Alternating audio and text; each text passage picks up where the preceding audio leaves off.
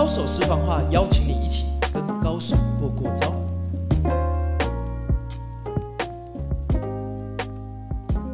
去见更厉害的人，扩大你的无限可能。大家好，我是徐景泰，商战西超执行长。今天呢，来跟大家聊聊这个议题。在高手私房话里面，我一直觉得有一个话题是很多听众以及我的学生很想听的。他说啊，很多人成功到底是靠他的努力，还是靠他的天赋而让他比较容易成功？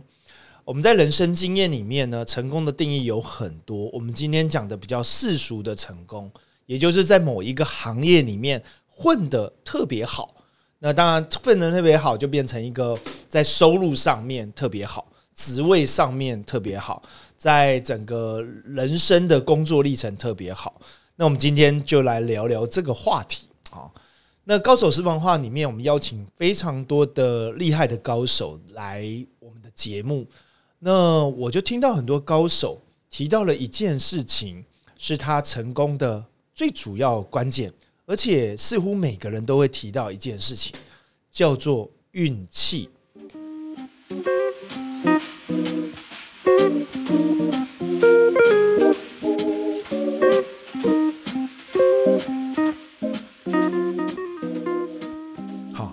那运气特别好，那很多人就会问说，那为什么？我的运气好像就没有像他一样好，我也很努力呀，我也很努力的在我的工作上面，甚至不断的学习和精进。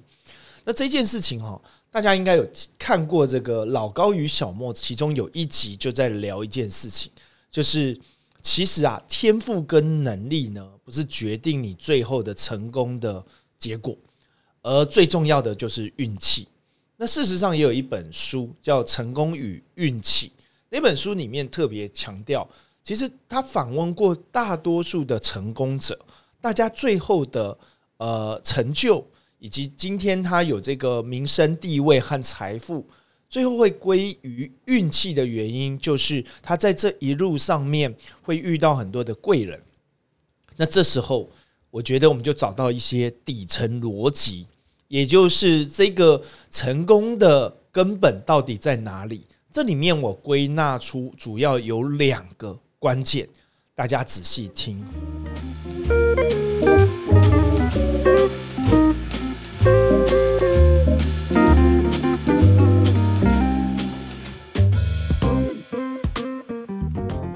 在任何的领域高手里面，这两个关键扮演了重要的杠杆，也就是说，同样努力在同一个赛道。但是如果缺乏这个杠杆的话，可能最后的结果会差之千里，甚至好几倍的差距。无论是地位上面，好，就是地位上面；无论是钱财上面，无论是啊他的成就上面，都会差好几倍。那这两个关键是什么呢？首先，第一个关键呢，叫做贵人。好，运气跟贵人运非常核心。就是我们遇贵人这件事情很重要，在商战西超有一门课叫世人的财富学，哈，就是看人啊。那我们为什么要学世人呢？其实世人这件事情就在教我们怎么样去啊避小人遇贵人这件事情，就是尽量的要让周遭的人不要有小人存在，那多一点贵人来帮助你啊，或者是来提醒你。那这件事情。我们来探讨到后来，那我怎么知道周遭有小人和贵人？哈，今天我们就不让大家上这个课，但是我们今天来聊聊，就说那可不可以让我的贵人运气呃贵人变多，那我的运气就会变好？所以这个是一个几率问题，啊，几率问题，也就是你周遭充满了一些贵人，那你的成功机会和你的运气就会比别人更好。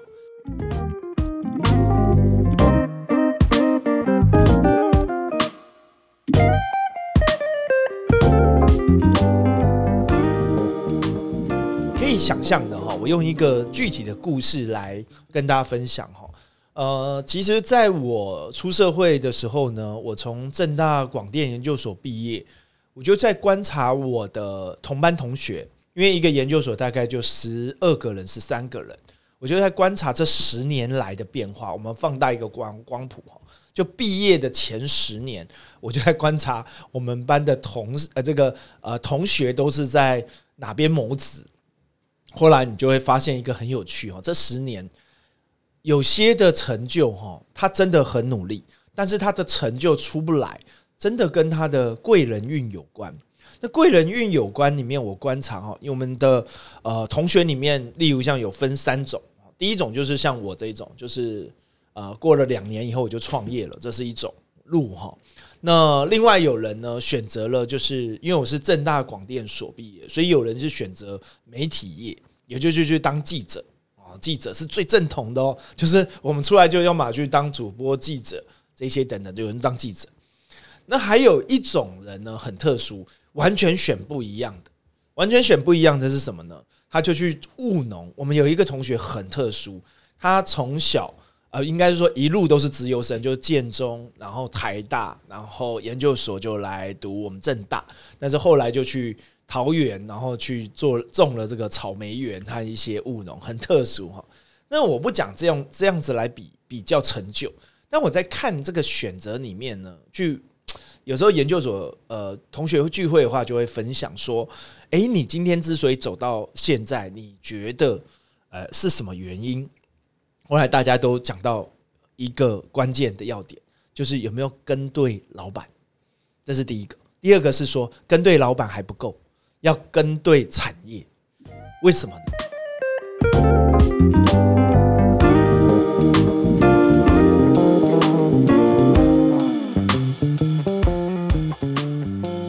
说啊，啊，像我们做做那个新闻业者的哈，他说我跟对一个老板，老板很提携我，所以很多的记者呢也很努力，但是他有机会得到卓越新闻奖，也就是跑得很好，然后又得奖哦，因为跑到很好的线，但是必须要讲这个行业的薪水哦，天花板就是那个老板，也就是你的长官，也就是薪水。假设这个新闻业界的薪水顶就大概是十万，那我跟你讲。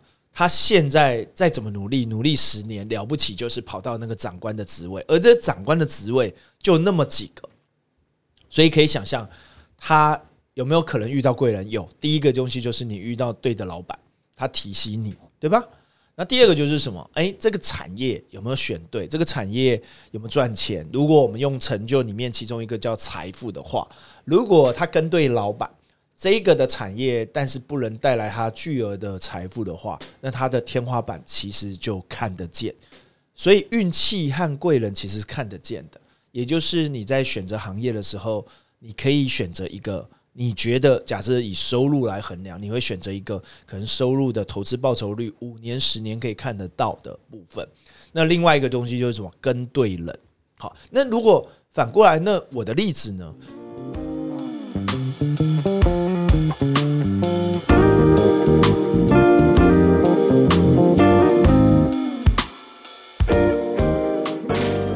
我必须要讲，我在创业之前呢，遇到两个贵人老板。好，贵人老板，一个是人力银行的总裁，他很赏识我。那他很赏识我的原因呢？其实你要吸引贵人，有一个很重要，就是这个最有 power、最有权力。例如像我们在公司最有 power 的是谁？像我在那个人力银行有八百人，最有 power 其实就是那个总裁，那个总裁。那你要怎么样吸引这贵人呢？我觉得不外乎做三件事。第一个就是具体的提供贡献价值。那你要知道贡献价值是他在意的是什么，对不对？如果你今天贡献价值你不在意的话，他也你也不容易被看到。所以我就会觉得，诶，具体的提供贡献价值，我觉得是非常非常重要的一件事情。然后我印象很深哈，就是有一次我在加班的时候哈，很好玩，全公司都走了。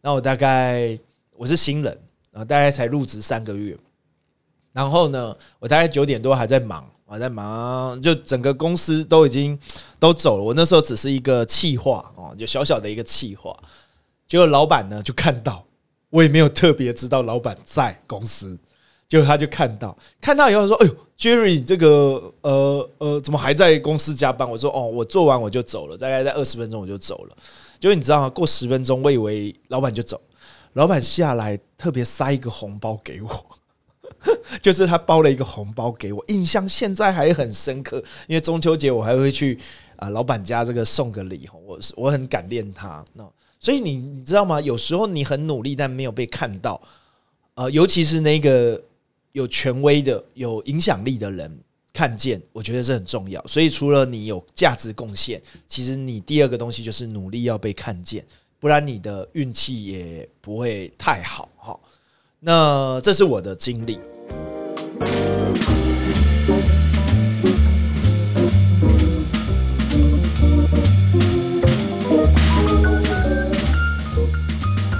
那我第二个老板，我也很感谢他，到现在我还跟他很好哈，就是杰斯艾德威的这个 Jason 啊，我跟 Jason 其实认识是他们有同事哈来挖角我，后来我跟他我跟他一起并肩作战。但是他那时候公司才刚开始，然后我很知道一个人要当很多人用，那我很清楚，就是我要讲第三个，你要很清楚这个老板在意的是什么。我很知道老板在意的是说公司才刚起步，那他很希望有那种可以并肩作战的人，可以帮他一些出谋划策，并且出力出就是出各种的。努力呃点子之外，还要帮他去做。所以我当时我记得我进去的时候是呃行销副理，后来一个月以后变业务加行销的经理，后来三个月以后就是除了业务加行销经理以外，三个月后我加特助，我就变他的特助加行销加业务哦，要管一个部门，什么事情都做。我整个工作不呃，我整个生活不满的工作，我家住淡水。呃，公司在台北国父纪念馆附近华氏大楼那边，然后每次都是坐第一班或第二班淡水捷运到台北，然后最后晚班十二点最后一班回淡水，甚至不瞒相说，老板为了要跟我聊一些很多，他家那时候是在住中和，就把开车。一边聊，就是十点多开车，然后他说他回家，可不可以再聊开个会，在他车上开会。我开到中和下车，聊完，他还在车上聊聊聊，聊到快十二点，他知道最后一班是哪时候发，我才从中和那边坐回来。他完全没有顾虑我说我家住淡水回去，然后最后才私讯说：“哎，辛苦啦，这个这个这个呃，陪我这样子开会。”但这里面我要讲贵人运，你要遇到第三个，就是说，如果他是一个对的老板，第三个就是说，啊，他在意什么？我很知道，老板在意的是说，在创业之初，他需要有一个并肩作战的伙伴，能够帮助他。所以这三件事情，我后来发现，造就我自己到后来也遇到蛮多贵人的地方哈。所以复盘一下哈，其实我的研究所同学其实发展的，我不认为发展的不好。但是如果又就成就、收入跟这个部分，我可以跟他们差距四五倍以上。嗯，就收入来说，或者是有一些呃影响力来说，有这个差距，倒也不是用这个比较。但是你会发现，努力是必然的，就是必要的，在任何领域都要。但你第一件事情，你要多多遇到人生的贵人，那你就要做出有具体的价值贡献。同时，第二个，你具体价值贡献你要被看见，然后第三个是什么？他在意什么？你可能要做出反馈，跟让他呃感受啊，所以感受也很重要。这三个我觉得是第一个要件。所以成功跟运气密切相关，跟遇到的贵人绝对有极大的关系和价值。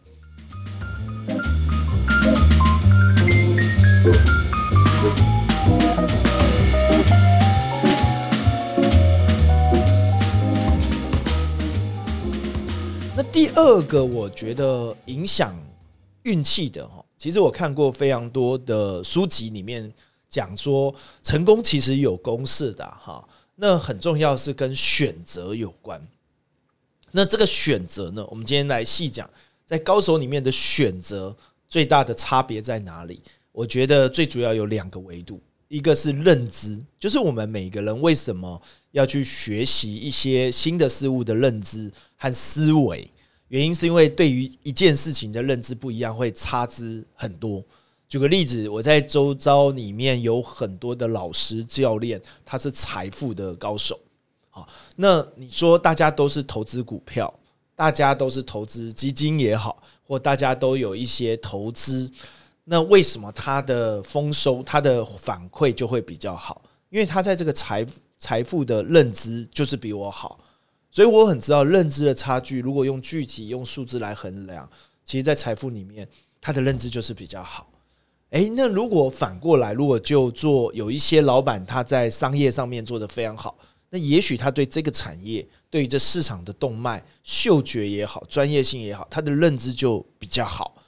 所以人哦，其实在选择这件事情，其实已经踏上了啊你要走的命运啊。但是必须要讲，这个认知跟选择啊，其实是每天都发生的啊。据统计，每一天我们要做出的选择。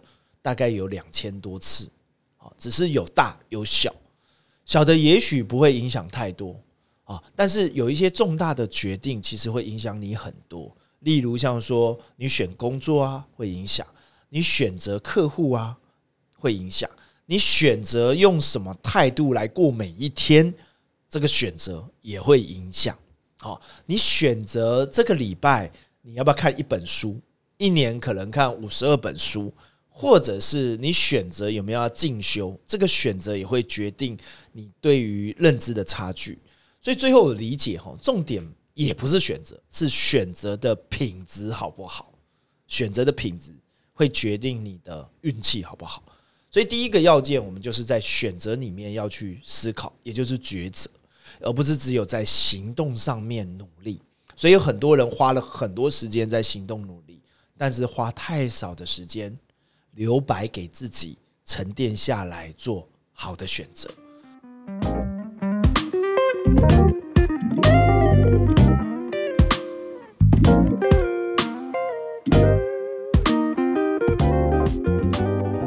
大家可以想象哈，第二个要件就是成本。好，其实好运不好运，其实跟成本有关。为什么？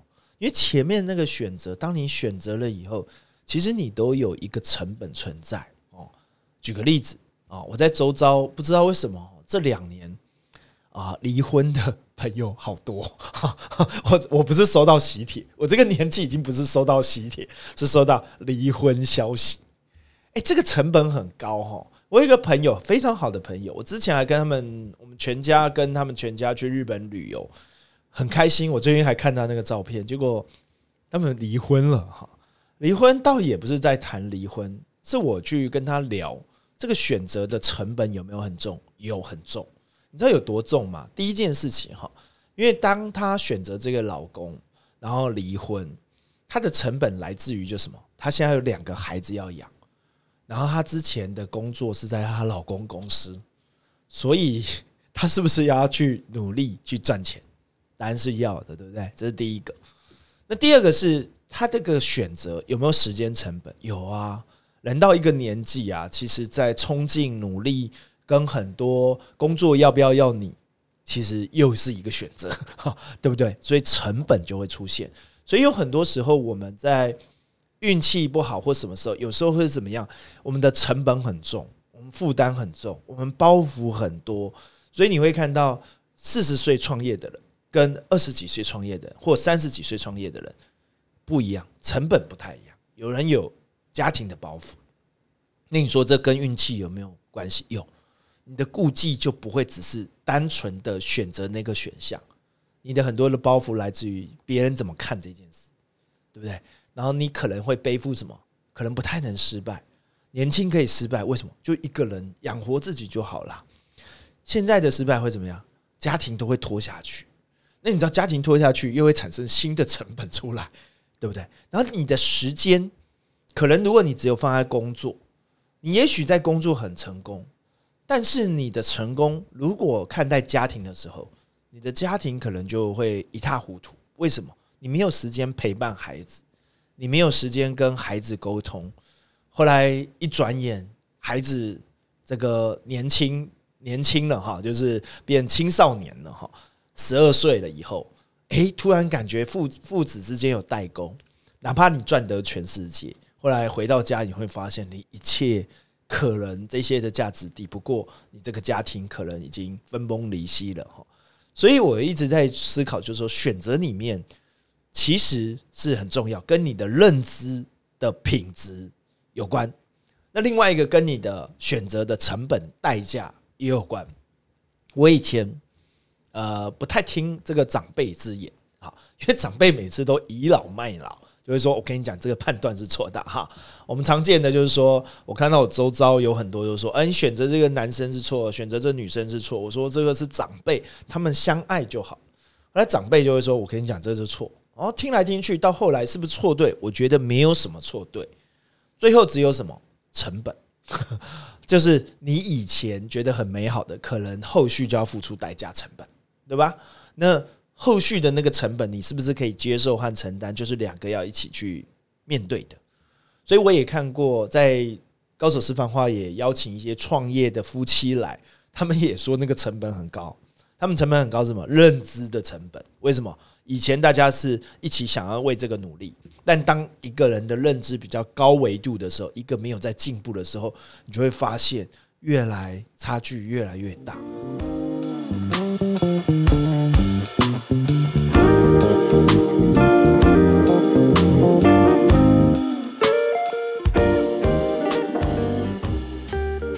最近我有个朋友，他也是创业，呃，好几年了，她跟她老公。竟然离婚了哈，也让我吓到了。那吓到以后，我就跟他深聊了一个下午，倒也不是去啊去挖什么什么什么八卦，是在深聊过程中，我想说我可以怎么样去帮他一个女生要带两个孩子，然后呃老公出去以后又做同业哈，也就是直接把客户挖一挖 挖走就变两个对立哈，讲起来蛮伤心的哈。那你会发现，就是我就问他说：“那你们的关键在哪里？”他就是跟我讲，就是认知的方向不一样，所以我们在一起创业的时候，很多抉择就会产生不同，就会产生矛盾，就会产生冲突，就会产生很多的成本代价。那久而久之，就会渐行渐远。好，那运气那当然就会开始撞下坡了嘛！哈，所以今天我们在聊这个高手私房话的观点问题。就在来自于很多人说，其实成功不是不一定是来自你的天赋跟努力，其实很重要在运气。今天你听到了吗？其实我们的运气来自于，我认为底层逻辑就是两件事。第一个就是我们要避小人，遇贵人，而贵人越多越好。当你有辛苦的时候，贵人会拉你一把，也许就是一个大转折。就是一个大上坡啊，就是快速的起飞啊，不再辛苦。那个上坡是有人拉你的，那你就一飞冲天。那当你在好运的时候，哎，你会发现周遭人帮助你，而不是因为你努力而已。努力是必要的，也许你再怎么努力，跟大家一样，但因为贵人去拉你一把，你这个职位是因为有人赏识你，你这个机会是因为有人赏识你。你这个的的订单是因为有一个客户愿意跟你买单，而让你赚的很多。OK，这就是贵人。所以多多的跟一些贵人圈、认知水平高的、愿意给予者的人在一起，远离那些你可能会觉得是夺取者，甚至他可能处心积虑，他可能是在看待你身上有利益。所以才靠近你的人，当你没有利益就离开你的人，远离他们，少几个这样子的朋友，你的运气会来。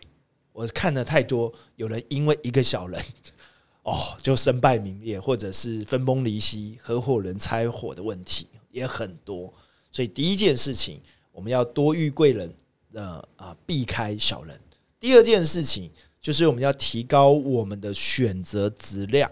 也就是我们的认知水平，以及什么呢？我们认知水平提高了，我们要降低我们在选择的成本的代价，而这个代价呢，很多时候是未知的，所以我们要不断的去学习怎么样去认知，而不是只是努力而已。也就是在行动里面要适当的留白一下。诶，我们现在今天做的有什么东西是我们可以重新选择的话，可以再思考一下。或者是明天让选择更好，所以每一天的积累，其实不止积累你的努力，其实在更积累你的智慧的选择。而这个智慧的选择，我把它归纳为你的认知水平，以及你对于每一个选择的成本，你是不是很清楚呢？今天高手私房话的观点，我们来讨论的就是这件事情，就是运气跟成功是有很大的关系的。但我们当我们厘清的时候，你是不是开始去盘点你周遭的人怎么样去把认知水平以及贵人多一点，让你的运气更好，而不要穷忙而已。穷忙不会带来你财富，穷忙也只会让你很努力，但是效果没有那么好。